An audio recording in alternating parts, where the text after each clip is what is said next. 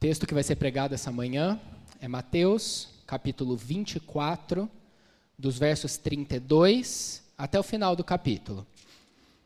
Mateus 24, do verso 32 até o fim do capítulo. Se você está usando uma das Bíblias da igreja, a passagem está na página 1085.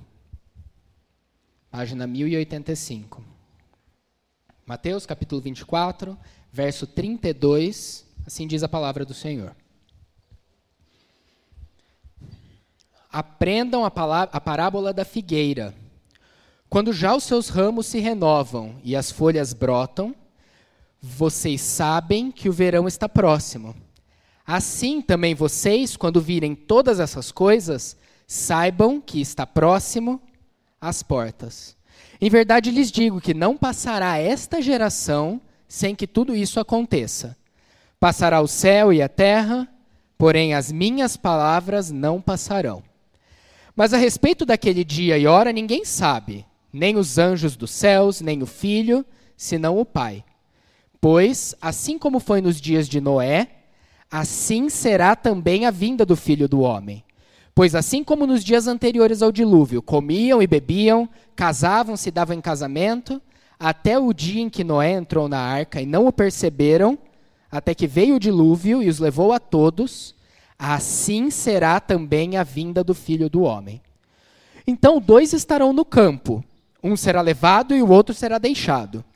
Duas mulheres estarão trabalhando no moinho, uma será levada e a outra será deixada. Portanto, vigiem, porque vocês não sabem em que dia virá o Senhor de vocês. Porém, considerem isto se o pai de família soubesse a que horas viria o ladrão, vigiaria e não deixaria que a sua casa fosse arrombada. Por isso, estejam também vocês preparados, porque o filho do homem virá a hora em que vocês menos esperam. Quem é, pois, o servo fiel e prudente, a quem o Senhor deixou encarregado dos demais servos, para lhes dar o sustento a seu tempo? Bem-aventurado aquele servo a quem seu senhor, quando vier, achar fazendo assim. Em verdade lhes digo que lhe confiará todos os seus bens. Mas o que acontecerá se aquele servo, sendo mau, disser consigo mesmo: Meu senhor demora para vir, e começar a espancar os seus companheiros e a comer e beber com os bêbados?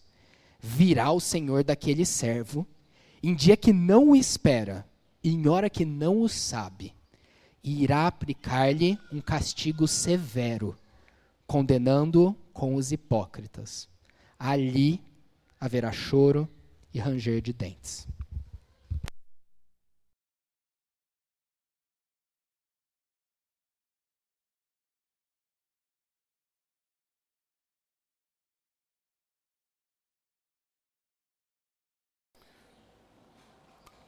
Vamos orar mais uma vez? Vamos pedir ajuda ao, ao nosso Deus. Senhor, nós estamos diante da tua palavra. O Senhor é o Deus santo, santo, santo, e a tua palavra é a verdade. Senhor, santifica o teu povo através da tua palavra. Senhor, nossa guerra não é contra a carne e o sangue, mas contra os principados e potestades, contra esse mundo tenebroso do mal, as forças espirituais. A gente quer pedir, Senhor, que o Senhor não deixe com que Satanás nos distraia ou nos desanime, que a gente não tire os olhos de Cristo esperando a volta do nosso Rei Senhor continua nos preparando para vivermos para sempre com o nosso grande Salvador. Nós oramos no nome do Senhor Jesus. Amém. Deus cumpre as suas promessas. Deus cumpre as suas promessas sempre e todas. Assim como a chuva desce do céu e não volta sem que antes ela regue a terra e faça brotar vida, A palavra que sai da boca de Deus, ela nunca volta vazia. Ela sempre cumpre o propósito que Deus determinou. Deus irá cumprir todas as suas promessas em Cristo para nós. Ele é um Deus fiel, mas a maneira como Deus cumpre as suas promessas, muitas vezes, é de uma maneira surpreendente, inesperada, imprevisível, extraordinária. Ele cumpre de uma forma em um momento em que nós não imaginávamos, mas sempre ele cumpre de uma forma melhor que nós podíamos imaginar, sempre. Nem os nossos maiores sonhos chegam perto de como o Senhor cumpre de forma maravilhosa as suas promessas. E eu tenho certeza que cada um de nós aqui poderia dar muitos exemplos da extraordinária fidelidade de Deus se manifestando nas nossas vidas. Eu sei disso, cada um de nós. Mas eu, quero dar só um exemplo, um exemplo de uma promessa que foi cumprida de forma inesperada e extraordinária. Eu vou usar a maior promessa de todas como exemplo, que foi a vinda do nosso Senhor Jesus Cristo para viver nesse mundo e morrer no nosso lugar. Na época de Cristo, na época que Cristo veio, quem imaginou que o Salvador seria ao mesmo tempo Deus e homem? Quem imaginou? Ninguém, ninguém. Quem conseguiu perceber, lendo o Antigo Testamento, que o rei prometido, o sacerdote prometido e o rei prometido eram juntos uma mesma pessoa? Ninguém. Ninguém conseguiu imaginar. Quem conseguiu prever que uma cruz romana, um instrumento de tortura e morte, foi usado no plano maravilhoso de Deus como um instrumento de vida eterna? Quem que imaginou um plano desse? Ninguém. Quem conseguiu perceber que o Deus exaltado, santo, puro, ia se fazer homem para ser humilhado, sofrer e amaldiçoado numa cruz para que a gente seja abençoado. Ninguém, ninguém tinha percebido isso, mas as promessas estavam lá. Elas estavam lá. Mas nem os discípulos, nem os discípulos conseguiram ligar todos os pontos para conseguir ver a imagem do Filho de Deus sendo construída na Bíblia. Deus cumpre suas promessas, mas geralmente é de uma forma surpreendente. Eu estou dizendo tudo isso para moldar a maneira como eu entendo que a gente deve esperar a segunda vinda a volta do nosso Rei. A gente espera com um espírito humilde, sem querer ter certeza absoluta de cada detalhe no plano do nosso Deus soberano. A gente espera com uma expectativa de sermos surpreendidos, porque Ele é um Deus grande, muito maior do que a gente. Será maravilhoso a volta do nosso Senhor, mas será também surpreendente. O que está acontecendo nessa passagem é que Jesus está pregando para nós. Ele começou o sermão dele no começo do capítulo 24, falando dos sinais que iam anteceder essa volta dele. Ele falou da destruição do templo de Jerusalém, ele falou do, do abominável da desolação e ele falou da grande tribulação. E agora o que Jesus vai fazer? Ele vai falar o que ele espera que nós estejamos fazendo enquanto nós esperamos que ele volte. Qual é a expectativa do Senhor Jesus para a sua vida enquanto ele não vem ou você não vai até ele? Jesus começa com a parábola da figueira, depois ele vai para a parábola da fidelidade. E entre a figueira e a fidelidade, ele chama a gente a vigiar. Vigiem, porque eu vou voltar quando vocês menos esperam. Parábola da figueira, primeira parábola. Jesus não desperdiça nada. Jesus não desperdiça nenhuma figueira para alimentar a nossa fé. Versículo 32. Aprendam a parábola da figueira. Quando já os seus ramos se renovam e as folhas brotam, vocês sabem que o verão está próximo. É possível saber as estações do ano pelas folhas da figueira. Então Jesus conecta o surgimento das folhas na figueira com o surgimento dos sinais da vinda dele, da volta dele. O nosso verão eterno. A diferença é que esse verão eterno vai ter uma temperatura constante de 25 graus, não 40 graus, como essa semana. Calma. Versículo 33. Assim também vocês, quando virem todas estas coisas, saibam que está próximo, às portas. Em verdade, lhes digo que não passará esta geração sem que tudo isto aconteça. Jesus está prevendo o futuro, ele pode prever o futuro porque ele é Deus. Ele está dizendo que aquela geração, aquela geração, as pessoas que, que estão vivas, enquanto ele está falando, elas vão experimentar tudo, to, todas essas coisas. Ele fala no versículo 33 ah, e de novo no 34, tudo isto.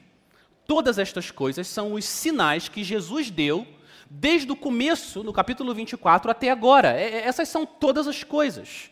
Elas precisam acontecer antes que Jesus volte. E as palavras de Jesus se cumpriram. Todas se cumpriram. Aquela geração, os próximos 40 anos daquela geração, viu tudo isso acontecendo.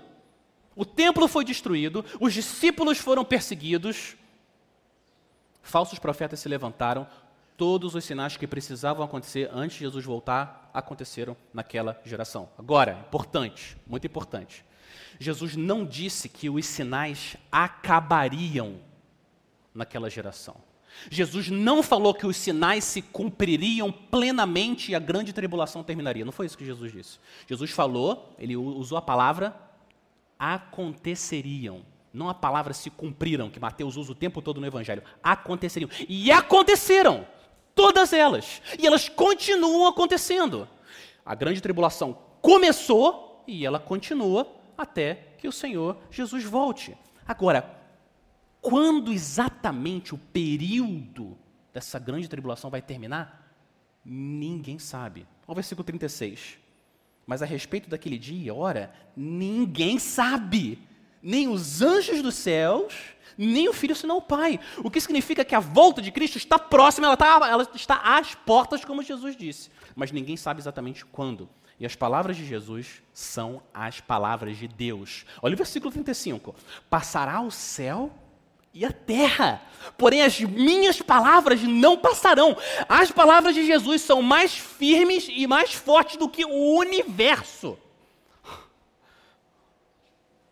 O céu e a terra, como a gente conhece hoje, eles vão passar. Vai chegar um dia em que Deus vai recolher o céu como se, ele, como se alguém tivesse, tivesse recolhendo um manto.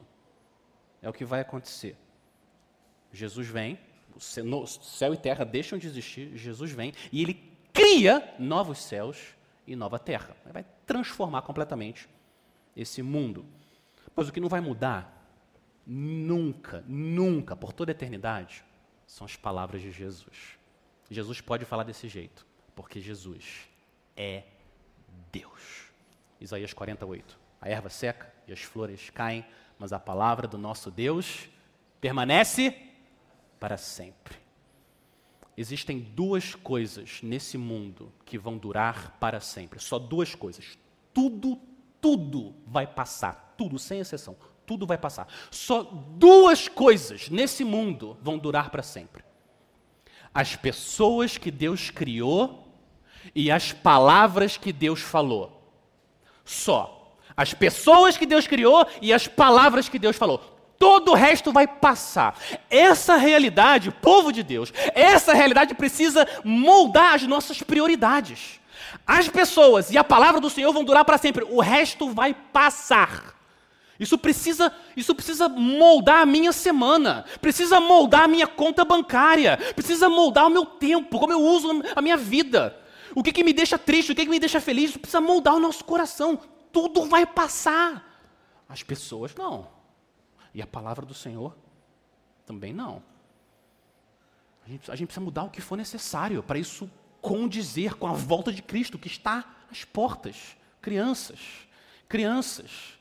Se, se vocês têm duas opções, duas opções Vocês têm a opção de amar um brinquedo, que é uma coisa, e desconsiderar o amigo, que é uma pessoa, ou, segunda opção, amar o amigo e emprestar o brinquedo. O que, que vocês fazem? A decisão é fácil. O brinquedo vai passar. O seu amigo não. E você empresta. E você demonstra fé e amor ao Senhor, tendo esse espírito generoso. Se eu fico mais preocupado com a minha casa do que com as pessoas que eu recebo na minha casa, tem alguma coisa errada no meu coração. Se eu estou mais preocupado com o meu carro do que as pessoas que eu carrego no meu carro, tem alguma coisa errada no meu coração. As pessoas nunca vão passar. Por isso que investir nas pessoas, evangelizando, encorajando, exortando, amando, educando as pessoas a amarem a Cristo, é a coisa mais importante nessa vida depois do seu relacionamento com o Senhor Jesus. Eu estava lendo como foram os últimos dias de C.S. Lewis. C.S. Lewis foi aquele escritor cristão que escreveu muitos livros, né? inclusive Crônicas de Nárnia. Eu estava lendo um relato dos últimos dias dele. C.S. Lewis morreu dia 22 de novembro de 1963. Então, há 60 anos atrás, quase. 22 de novembro foi o dia que ele morreu. Sabe o que ele estava fazendo dia 21 de novembro? Ele morreu dia 22. Sabe o que ele estava fazendo dia 21 de novembro? Ele estava respondendo às cartas das crianças que escreveram para ele, agradecendo por ele ter escrito Crônicas de Nárnia. Olha que lindo! Ele sabe que ele vai se encontrar com o rei. O que, que ele faz no final? Ele encoraja as crianças a olharem para Cristo, permanecerem nas palavras dele. Investir tempo nas pessoas da igreja impacta a eternidade. Pais, mães, investir tempo nos seus filhos tem impacto para a eternidade. Falar do Evangelho para as pessoas no seu trabalho, na sua família, na rua, tem impacto para a eternidade, porque as pessoas e a palavra de Deus duram para sempre. O resto, não. O resto vai passar. Então, pensa na sua semana, o que, que você precisa mudar, o que, que você precisa começar a fazer, ou continuar fazendo até que o rei volte. Invista tempo nas pessoas, invista tempo na palavra, coisas que vão permanecer. E Deus pode, Deus pode, pela graça dele, regar, regar com, com, com graça o espírito dele, as sementes que a gente lança, e fazer brotar vida. Não, não qualquer vida, vida eterna. Fim da primeira parábola. Início do chamado para a gente vigiar se é verdade que a volta de Cristo está a portas, as, as portas, vigiem. Olha o que Jesus faz agora. Ele faz uma declaração que tem sido ignorada por muitas pessoas ao longo da história e causado muitos males a muita gente. Jesus vai dizer agora no versículo 36 que nós somos ignorantes em relação ao dia e à hora que ele vai voltar. A gente não deveria ficar calculando esse dia. Tentar calcular o dia da volta de Cristo é ir contra o próprio Senhor. Surpreendentemente, de novo, olha o que ele faz: ele inclui os anjos e ele próprio no grupo daqueles que não sabem quando Jesus vai voltar. O versículo 36. Mas a respeito daquele dia e hora, Ninguém sabe, nem os anjos dos céus, nem o filho. Ele está falando, eu não sei. Senão o Pai, senão Deus, só o Pai, só Deus. Como que a gente pode entender Jesus, que é Deus e homem, dizendo que ele não sabe? Ele está falando, eu não sei. A maneira de entender esse versículo é se lembrar que Jesus é a única pessoa no universo que tem duas naturezas. Ele tem uma natureza divina, onisciente, e uma natureza humana, que é limitada. Pela natureza divina, Jesus sabe todas as coisas. O conhecimento dele não tem limite, não tem fim. Conhecimento infinito. Agora, através da natureza humana, Jesus era um homem real. Através da natureza humana, o conhecimento dele era limitado. Lucas 2,52. Jesus crescia em sabedoria, estatura e graça diante de Deus e dos homens. Jesus aprendeu coisas como um homem. Nunca pecou, nunca pecou. Mas ele era um ser humano real. Através da natureza humana, ele ficou cansado, ele ficou com sede, fome, sono. Através da natureza humana, ele sofreu. Ele se submeteu e obedeceu a Deus, uma vida de perfeita fé e perfeita obediência ao Senhor, todos os milésimos de segundos da vida dele. Quanto amor! Por Deus tem o nosso Salvador. Quanto amor por Deus tem o nosso Salvador. Mesmo sem saber informações importantes, ele sabia que ele podia confiar em Deus. Com todas as células e moléculas do corpo dele. Ele sabia: o meu pai é um pai confiável. Eu não sei, eu entrego tudo a ele. Com toda a nossa ignorância sobre muitos assuntos e o que acontece na nossa vida a gente também pode confiar em Deus. Ele é um pai confiável. Quem de nós pode dar um motivo, um, um, motivo só, para a gente deixar de confiar em Deus? Não existe. Deus é um pai confiável. Agora, quanto amor por nós, por Deus e por nós, tem o nosso Salvador. Ele, sendo Deus eterno, mesma glória do próprio Pai cheio de majestade, adorado por toda a eternidade, se submeteu à experiência de ser limitado. Isso é uma humilhação. Isso por si só já é uma humilhação. Ele se humilhou ao ponto de experimentar ignorância. Ele se humilhou ao ponto de experimentar o maior sofrimento que um ser humano já experimentou na história. Por amor, ele foi obediente até a morte morte de cruz. É muito amor a gente pode confiar num Salvador assim e esperar pela volta dele. Algumas pessoas, vocês olham no versículo 36, algumas pessoas já defenderam a ideia que a gente não pode saber o dia e a hora, mas é possível a gente saber o ano e o mês. Eu estou falando sério, é verdade. Essa é uma interpretação absurda. Absurda. Não, não foi isso que Jesus estava dizendo. Dia e hora é o tempo. Não é possível saber quando exatamente eu vou voltar. Vigiem, fiquem preparados. É isso que Jesus está falando. Tentar descobrir o dia da volta de Jesus é claramente algo contrário à palavra de Deus. E Jesus agora compara o dia da volta dele com o dia do dilúvio. Olha o versículo 37. O que aconteceu na época de Noé, pois assim, 37, pois assim como foi nos dias de Noé, assim será também a vinda do Filho do Homem, pois assim como nos dias anteriores ao dilúvio, comiam e bebiam, casavam, davam-se em casamento, até o dia em que Noé entrou na arca, e não perceberam até que veio o dilúvio e os levou a todos. Assim será também a vinda do Filho do Homem. O ponto de comparação aqui principal é entre a vinda do dilúvio e a vinda de Cristo. E como que a vinda do dilúvio pegou todo mundo despreparado. Ninguém percebeu. Foi um evento com implicações catastróficas e as pessoas não estavam nem aí. Estava todo mundo vivendo suas vidas normalmente.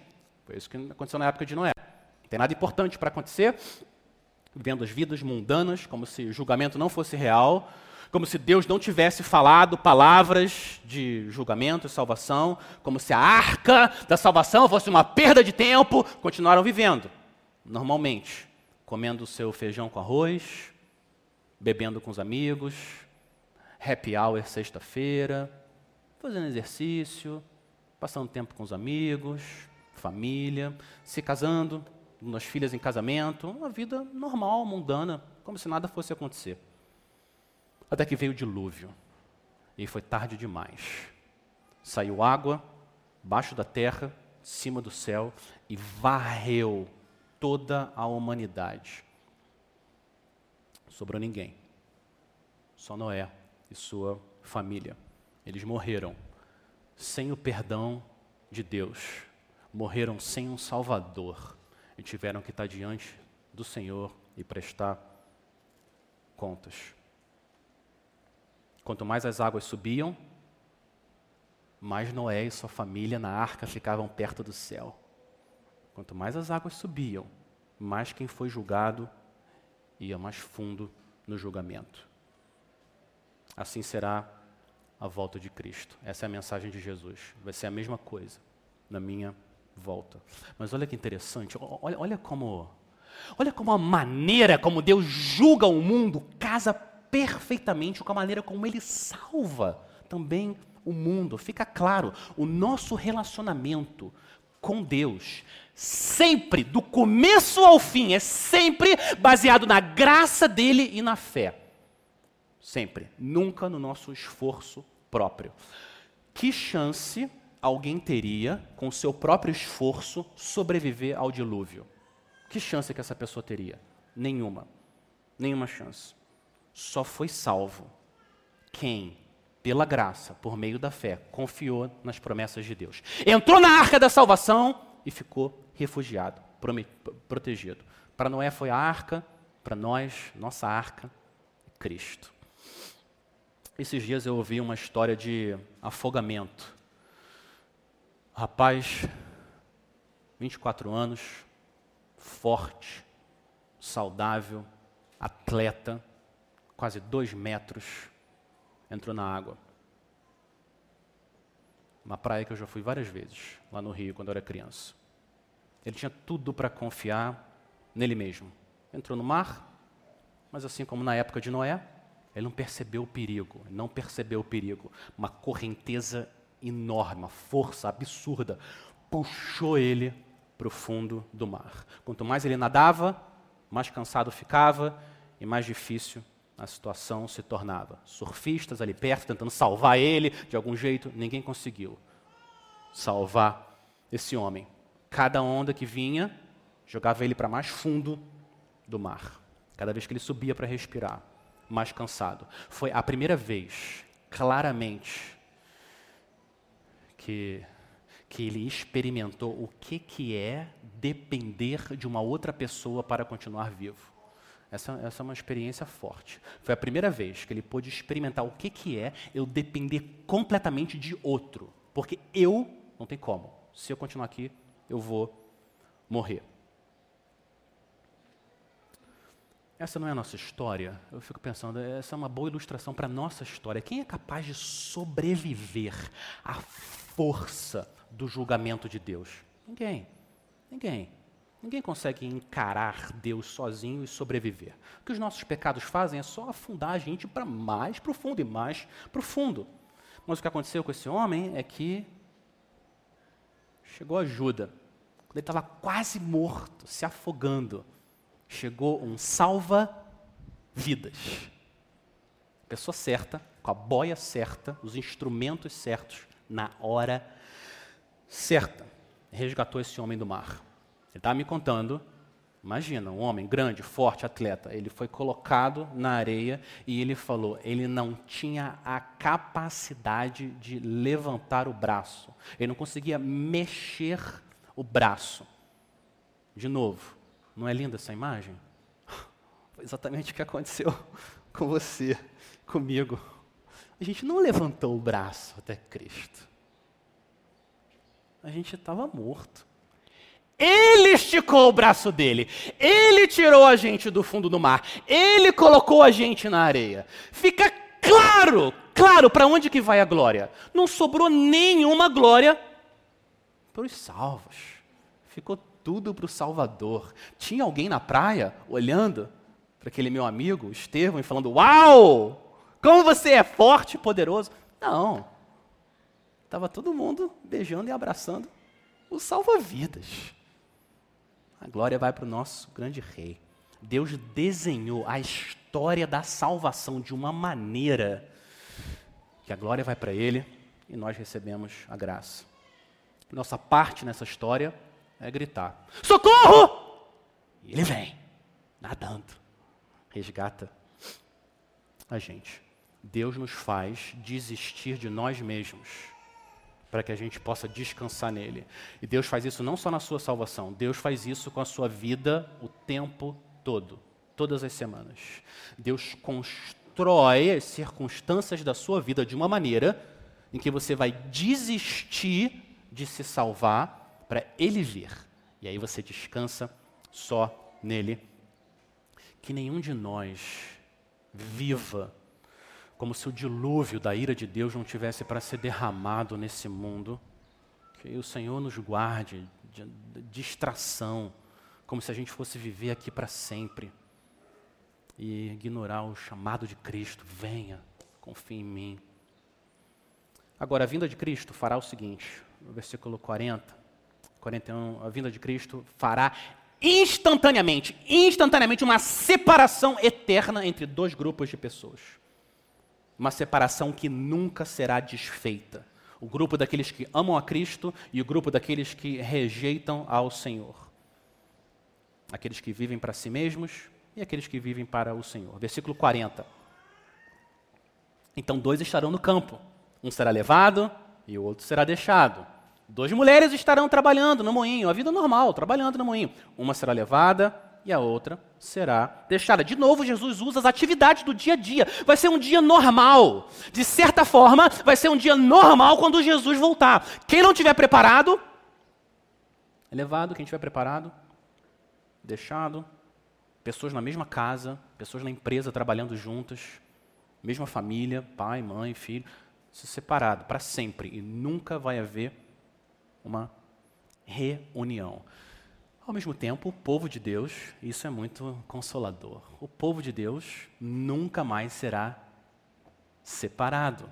As pessoas que você tanto ama, que foram separadas de você nessa vida, vocês vão ser reunidos e nunca mais a gente vai precisar falar tchau. Nunca mais. A gente vai estar junto, alegria eterna para sempre mas vai ter uma separação eterna entre o povo de Deus e aqueles que não são povo, separação dos justos e dos ímpios. E esse versículo, vocês sabem, é usado para defender a ideia do arrebatamento dos crentes. A ideia de quando Jesus vier, os crentes vão ser arrebatados, vão sumir de repente, e os ímpios vão ficar aqui e vai começar um período de grande tribulação. Eu, eu, não sei, talvez os mais, os mais antigos aqui lembrem disso, mas teve uma época que era, uma época que era muito popular, um adesivo no carro, assim, tinha um adesivo no carro. Atenção, em caso de arrebatamento, esse carro ficará desgovernado. Já, já viram esse adesivo não? Se você tinha no seu carro, não precisa me contar não, tudo bem. É, era super popular. Uma série de filmes foi feita, Deixados para Trás.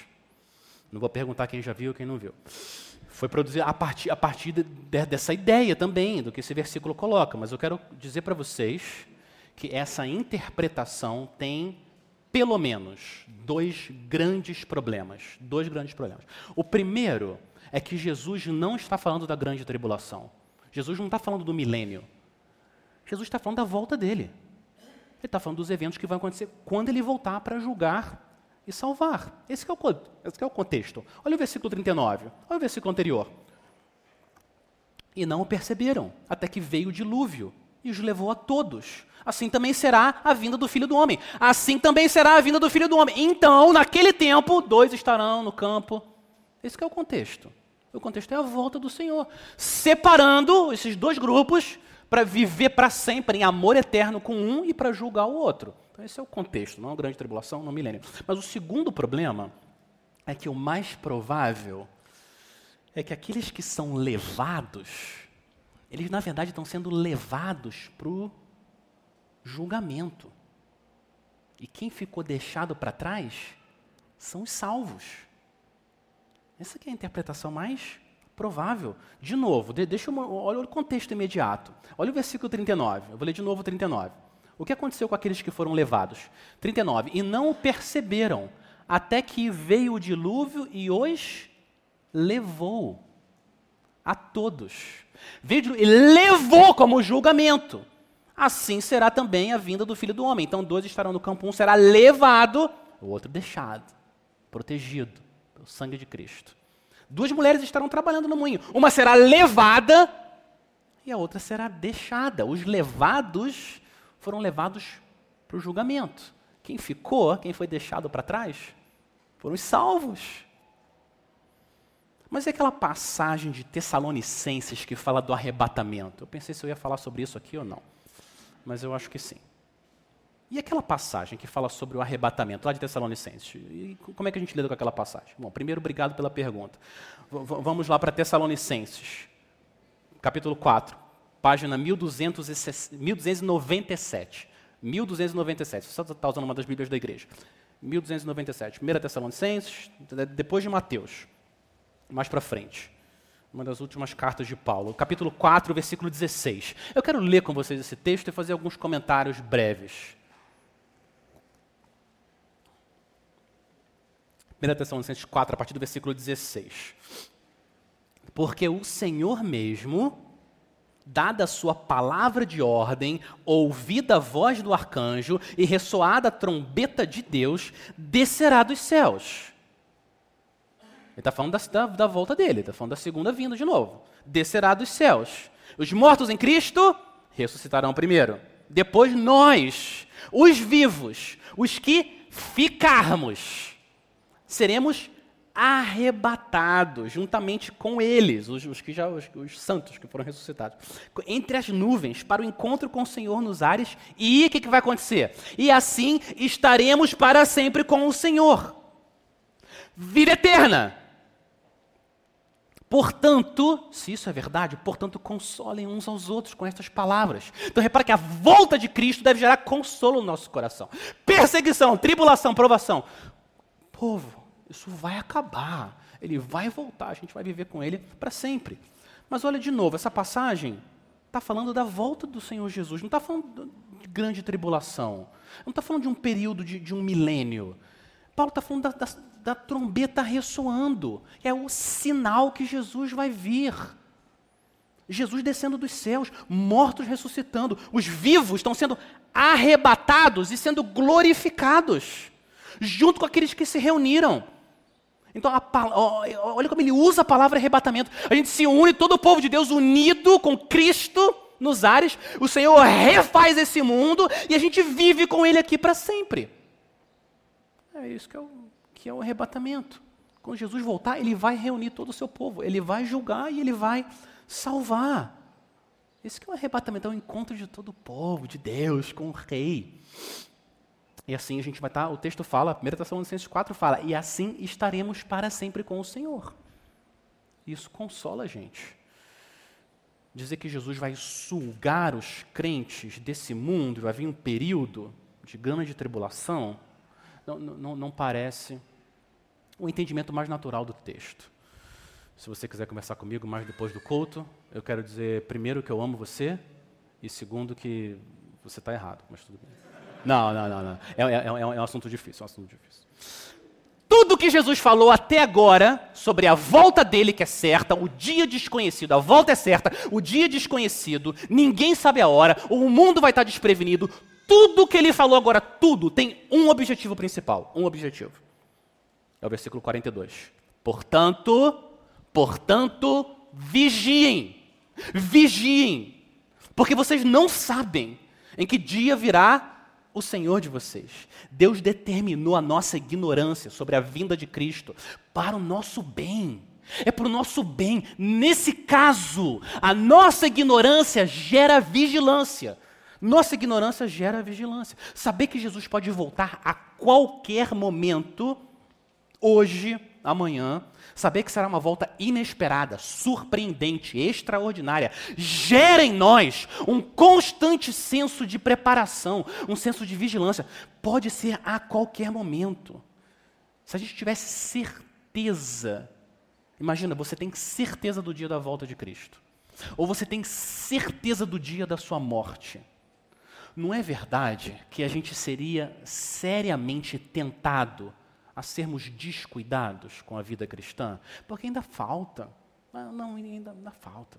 Eu vou viver bastante ainda, Jesus vai demorar. E a gente podia facilmente, o nosso coração é fraco, a gente podia facilmente cair na tolice de que ah, um pouco de pecado não tem problema agora.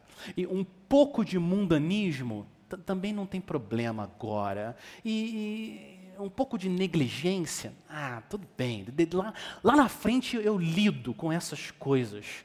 E o Senhor nos ama, Ele nos ama. Ele sabe como a gente é fraco, a gente seria tentado para isso. Ele deixa a gente na ignorância, para que haja vigilância. Ninguém sabe quando Jesus vai voltar e ninguém sabe quando é o nosso último dia de vida aqui. E esse estilo de vida nos escravizaria ao pecado de uma forma que depois a gente não ia conseguir sair. Deus ama a gente. Ele quer que nós fiquemos em atitude de espera, prontos, atentos, como um vigia que passa a noite numa empresa que ele está protegendo, sabendo que na semana anterior a empresa foi invadida e o amigo dele foi morto. Imagina como que está esse homem durante a madrugada. Semana passada mataram meu amigo e agora sou eu. Ele não vai dormir. Vai ficar em constante preparação, esperando o que pode acontecer. Não vai dormir em serviço. Versículo 43. Porém, porém, Jesus agora conta uma história. Considerem isto. Se o pai de família soubesse a hora que viria o ladrão, vigiaria. Não deixaria que a sua casa fosse arrombada. Por isso, de novo, ele repete: por isso, estejam também vocês preparados. Preparados. Porque o filho do homem virá a hora em que vocês menos esperam. Ninguém espera. O ladrão só consegue roubar a minha casa porque eu não, sabia que ele ia entrar. Eu não sabia. Se a gente descobre o plano um pouco antes, dá tempo de se preparar. Eu falei para vocês. Dá tempo, eu ligo para o Anderson. Chamo amigos aqui. Fico na janela. Arco e flecha. O outro na outra janela, sei lá, com uma pedra. A gente dá um jeito, madeira na porta. Mas saber o que vai acontecer dá tempo da gente se preparar. Jesus é santo, os ladrões não são santos. O ponto de comparação aqui de Jesus é que a vinda do ladrão é inesperada, a vinda dele será inesperada. Se preparem. Vai ser quando ninguém esperar. Não vai ter aviso uma semana antes, não vai ter save the date, não vai ter contagem regressiva, não vai ter nada disso. Ele vai chegar de repente. E para o mundo inteiro vai ser uma surpresa. Quem não estiver preparado, vai ser tarde demais. A trombeta vai soar, o Senhor vai aparecer no céu, com grande poder e glória, majestade do Filho de Deus mortos ressuscitam, vivos glorificados, rebeldes julgados, e Cristo vai receber a glória que Ele sozinho é digno de receber. Povo de Deus, nem toda ignorância é uma bênção. Eu não concordo com esse ditado. Ignorância, nem sempre, ignorância é uma bênção. Nesse caso específico, é. Deus planejou nossa ignorância sobre a volta dele para que isso gere vigilância o nosso coração, viver a vida cristã, chorando pelos pecados, me alegrando na cruz, evangelizando, chamando as pessoas para Cristo, me agarrando no Senhor e na palavra dele. É isso que ele espera. O cristão está sempre atento, sempre pronto, sempre preparado. Qualquer momento, nosso rei vai voltar. Agora, como exatamente a gente se prepara? O que Jesus faz agora? Ele vai contar. Ele vai contar três parábolas com diferentes aspectos da nossa preparação para a volta dele. Jesus usa parábolas para ilustrar como a gente deve se preparar. Eu, quero ver a primeira parábola com vocês hoje e nos domingos seguintes a gente vai olhar para as próximas parábolas. Como a gente se prepara para a volta do Senhor. Primeiro, a parábola que Jesus conta é sobre a, a, fidelidade, a parábola da fidelidade. Ele conta a história de um servo com duas possíveis atitudes. O primeiro, a primeira atitude é o servo sendo fiel. O versículo 45. Quem é, pois, o servo fiel e prudente, a quem o Senhor deixou encarregado dos demais servos, para lhes dar o sustento a seu tempo? Bem-aventurado aquele servo a quem seu Senhor, quando vier, achar fazendo assim. Em verdade lhes digo que lhe confiará todos os seus bens. O que acontecia na época é que um homem que tivesse dinheiro, ele tinha vários servos na sua casa, e ele pegava um dos servos e colocava para gerenciar toda a casa dele. José era um escravo no, no, no Egito e ele foi colocado para governar tudo. Alguns escravos, servos, tinham muito poder. E foi o que aconteceu aqui. Ele colocou esse servo para certificar que, que os outros servos também teriam que comer, que estava tudo bem na casa dele. E o servo fiel continua trabalhando para o seu Senhor. Quer ele demore, quer não demore, ele não sabe quando o Senhor vai voltar. A viagem pode demorar, mas ele cuida das coisas do seu Senhor com amor. Ele cuida dos outros servos com amor. Ele não é fiel só quando ele está na empresa. O servo fiel, ele, ele, também trabalha duro quando faz home office. E não tem ninguém vendo. O servo fiel não é uma pessoa quando o dono está na loja e outra pessoa quando o dono está fora almoçando. Não. O servo fiel trabalha para o seu Senhor o tempo todo, porque ele teme o Senhor e ama o Senhor. Cuida dos recursos que o Senhor colocou nas mãos dele. E é o que Jesus promete. Felicidade, fidelidade traz felicidade. Versículo 46 ele fala bem-aventurado. Se a palavra da Bíblia é para dizer feliz, alegre, divinamente alegre, receba graça do Senhor. E o versículo 47 é uma ilustração da recompensa, que não é possível se medir. Ele confia todos os bens é uma ilustração de como nós somos coerdeiros com o Filho de Deus, Cristo. As coisas nesse mundo não podem prender a gente. Nós somos coerdeiros com Jesus. Quero dizer que, é, que o versículo 47 é uma, uma ilustração de como que vocês serão recompensados de uma forma que vocês não conseguem nem imaginar. Deus ama receber glória sendo gracioso com a gente e o céu vai ser uma testemunha eterna dessa generosidade da graça de Deus. Então eu quero lembrar, você, servo fiel, você que ama o Senhor, ama as pessoas, nesse mundo, podem debochar de você na escola, podem desprezar você no trabalho, podem fazer brincadeiras e humilhar você por causa da sua fé. Você pode passar pelas maiores tribulações nesse mundo. É certo que quando você estiver na presença do Senhor, vai ter valido a pena. A recompensa que você vai receber, viver na presença do Senhor, não é possível de ninguém ninguém imaginar. Você que serve de forma perfeita, de forma imperfeita, mas fiel, fiel, imperfeita, mas fiel, real. Mesmo que você não veja os frutos do seu trabalho na sua casa, na igreja, aonde for, mesmo que você não veja os frutos, quando você estiver na presença do Senhor, Ele vai permitir que você coma da árvore da vida e você vai viver com o Senhor para sempre. Isso é suficiente para fazer a gente perseverar. Fidelidade vai ser recompensada com felicidade sem fim. Mas olha a segunda atitude do servo. Uma possível infidelidade. Versículo 48. Mas o que acontecerá se aquele servo, sendo mau, disser consigo mesmo: Meu senhor demora para vir, e começar a espancar os seus companheiros, e a comer, beber com os bêbados? Verá o senhor daquele servo, em dia em que não espera em hora em que não sabe, irá aplicar-lhe um castigo severo, condenando-o com os hipócritas. Ali haverá choro e ranger de dentes. Se você, servo fiel, vai ser recompensado com glória, a presença de Deus, aqueles que não amam a Cristo, os hipócritas, serão recompensados com um castigo severo.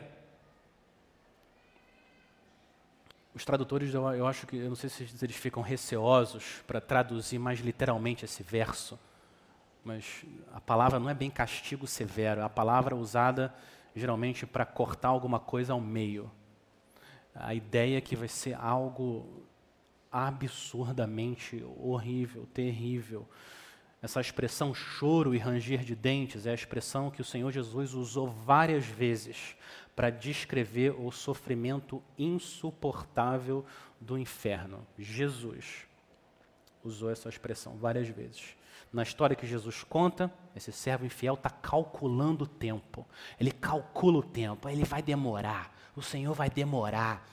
Vou me entregar ao pecado. Em vez de amar e cuidar dos outros servos, ele espanca, ele é agressivo, ele é mau. Em vez de usar comida para alimentar os outros, distribuir os bens do Senhor de forma sábia. Não, quer saber? Eu vou usar com os ímpios. E bebe, se esbanja e deixa os outros sofrendo. Ele se entrega ao pecado porque ele realmente não ama o Senhor. Ele, ele, ele ama usar as coisas do Senhor, mas ele não ama o Senhor.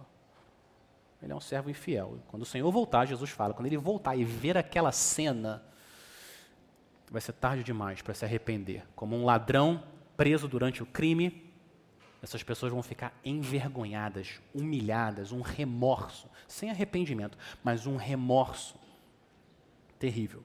Por isso que é sempre é sempre tolice da minha parte eu adiar o arrependimento. Não faz sentido adiar arrependimento. Continuar pecando, mesmo sabendo que é pecado, continuar pecando e achando que no futuro eu vou me arrepender. Não faz sentido. Jesus fala, isso, isso é tolice. Isso é abusar da bondade do Senhor. Na história de Jesus, para deixar claro, na história de Jesus, o servo fiel é todo, todo cristão. Ele está falando do cristão, não dos super crentes.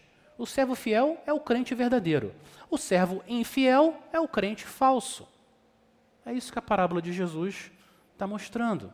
O crente fiel, verdadeiro. É a mesma pessoa no domingo que ele é segunda, terça e quarta. A mesma pessoa. Ele é uma pessoa na igreja e ele é exatamente a mesma pessoa na casa dele e no trabalho. Pecador. Mas ele pede perdão. Ele ama as pessoas. Se arrepende se alegra na maravilhosa graça de Cristo, chora pelos pecados, ora. Ninguém sabe o fim, ninguém sabe o fim. Ninguém sabe, mas a verdade é que Deus falou qual será, qual será o nosso fim. Ele falou qual será o nosso fim. O nosso fim é glória. Você que crê em Cristo, esse é o fim certo. Glória na presença do Senhor, para sempre. Eu ouvi uma história essa semana de um servo fiel e prudente que eu, eu fiquei muito encorajado. Um, um, homem chamado Carlos Osvaldo.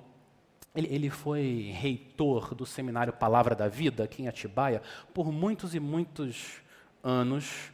Em 2012, quando ele tinha 62 anos, ele foi diagnosticado com câncer. E ele fez tratamento durante algum tempo, alguns anos, mas ele só foi piorando.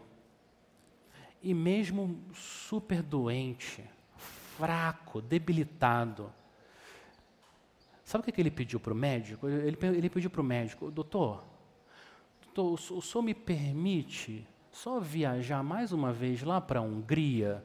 Uns irmãos que eu sempre visito lá e eu vou ensinar. Eu, eu queria visitar lá para ver como que eles, como que eles estão. O que, que leva um homem que está perto da morte se preocupar com os servos que estão do outro lado do mundo? O que, que faz um homem não ficar pensando nele próprio? Mas ele está morrendo, ele pede para o médico: eu posso ir para a Hungria encorajar outros servos a perseverarem? O que, que leva ele a fazer isso? É a fé. A única explicação. Fé. Ele acredita que ele é um pecador. Ele acredita que Jesus é real. Jesus realmente veio. Ele realmente morreu numa cruz pelos pecados dele. Ele realmente vai voltar. Fé. Ele crê que é verdade. Ele não está vendo a glória. Ele não está vendo Cristo. Mas ele sabe que é mais verdade do que o ar, do que esses bancos. Ele sabe disso. É a fé. A fé muda a maneira como as pessoas vivem. Ele ficou 20 dias na Hungria. Ele voltou da Hungria, passou um, dois, três dias. Ele morreu. Quatro dias depois, ele deixou esse mundo mal para se juntar.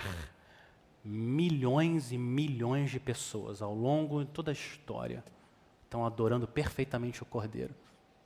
Mais um.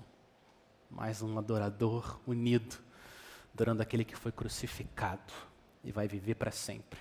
Ele quis usar os últimos dias para encorajar outros servos, como C.S. Lewis, que usou os últimos dias para encorajar crianças a continuar olhando para Cristo. E homens e mulheres, milhares e milhares, que o tempo todo estão servindo o Salvador que foi fiel a eles, que deu o sangue por eles. E eles estão sendo fiéis até o fim. Quando Jonathan Edwards tinha 22 anos, ele fez algumas resoluções. 22 anos. Ele fez algumas resoluções. Jovens, vocês podem ser muito piedosos com 20 anos. E olha o que ele falou, olha as resoluções que ele fez. Eu quero propor que sejam as nossas resoluções também. A sétima resolução foi: Resolvi nunca fazer qualquer coisa que eu temesse fazer, se esta fosse a última hora da minha vida. Olha que resolução boa. Deixa eu pensar. Se fosse a última hora da minha vida, eu faria isso? Hum. Isso ajuda a gente a definir o que é importante ou não. E a décima nona resolução. Resolvi nunca fazer qualquer coisa que eu temesse fazer, se eu esperasse que faltaria menos de uma hora antes que eu ouvisse a última trombeta. Uau! Essas são duas boas resoluções. Seja a última hora da minha vida, ou a última hora antes da trombeta soar. Última hora antes da gente ver o Senhor em glória. Que a gente esteja preparado servindo na força que Deus supre. Servos fiéis, pela graça de Deus, sejam firmes, inabaláveis, sempre abundantes na obra do Senhor, porque no Senhor seu trabalho não é vão. Amém? A volta de Cristo será surpreendente, inesperada, extraordinária, como nada que esse mundo já viu assim como vai ser a recompensa extraordinária daqueles que forem fiéis até o fim. Senhor, nós queremos louvar o teu nome santo. O Senhor faz promessas de amor eterno e a recompensa de viver na tua presença, transformados pela tua glória. Senhor, a gente louva o Senhor por cada promessa, a gente louva o Senhor pelos teus alertas, para a gente estar preparado, vigiando e não sermos pegos de surpresa como o mundo. Senhor, nos faz ficar dentro da nossa arca, que é Cristo, antes que o dilúvio seja derramado nesse mundo. Senhor, nos ajuda a continuar proclamando Cristo e Ele crucificado para a salvação de pecadores. Senhor, faz o teu povo perseverar e nos faz esperar com uma expectativa santa a volta do Senhor, o nosso Rei. Nós oramos no nome de Cristo. Amém.